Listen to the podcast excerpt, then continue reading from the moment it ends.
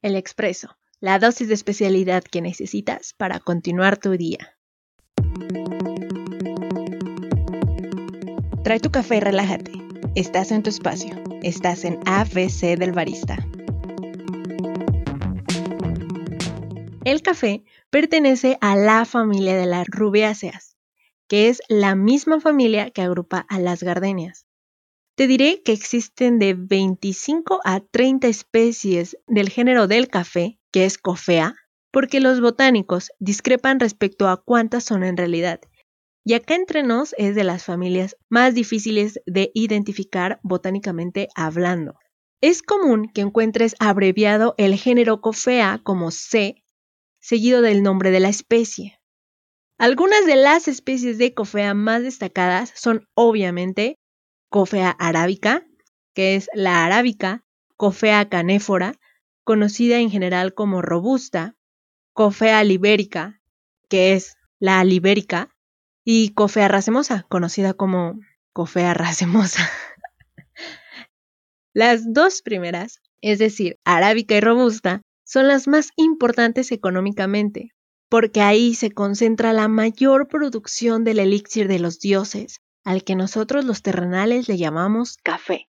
Mientras que Arábiga se encuentra liderando la producción mundial de café, robusta, poco a poco va ganando terreno, literalmente, con la finalidad de satisfacer el mercado de los cafés comerciales. En general, la arábica es la especie favorita, principalmente por la complejidad de sus sabores, comparada con el resto de especies de cofea. Infortunadamente es susceptible a plagas como el hongo de la roya o a heladas.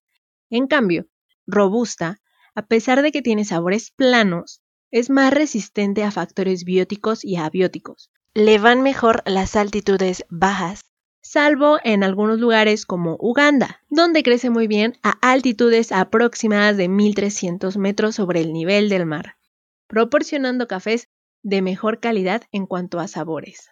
¿Recuerdas que en la temporada 1 hablamos de robusta especialidad? Sí, pues a esto me refería.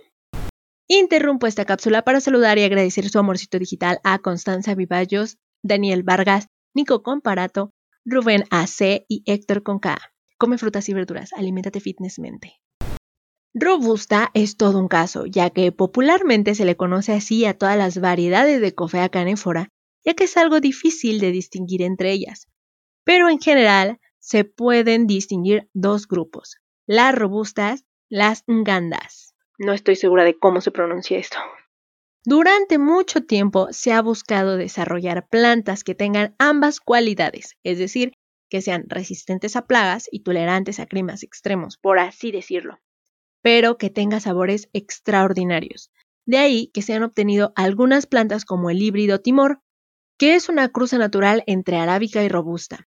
Organizaciones como la World Coffee Research, gracias, supongo, han puesto en marcha esfuerzos descomunales para poder generar y compartir conocimiento acerca de las variedades de café arábica que existen.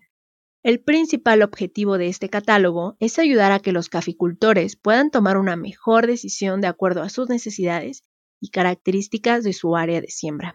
Pondré el link del manual a disposición en mis redes sociales para que puedas darle un vistazo tú mismo o tú misma y así puedas analizar a profundidad cada una de las variedades que están ahí. La última revisión de este catálogo se hizo en mayo del año pasado. No, se hizo en mayo del 2019. La última revisión de este catálogo se hizo en mayo del 2019. Ahí se exponen las variedades de café presentes en 16 países de Centroamérica, el Caribe y África. Como se enuncia en el manual, hay docenas de variedades de café arábica cultivadas extensamente en todo el mundo, y cada una es única en su rendimiento y adaptación a las condiciones locales. Será mejor que empieces a revisar algunas, ya que aprender de café es algo que afortunadamente nos llevará toda la vida.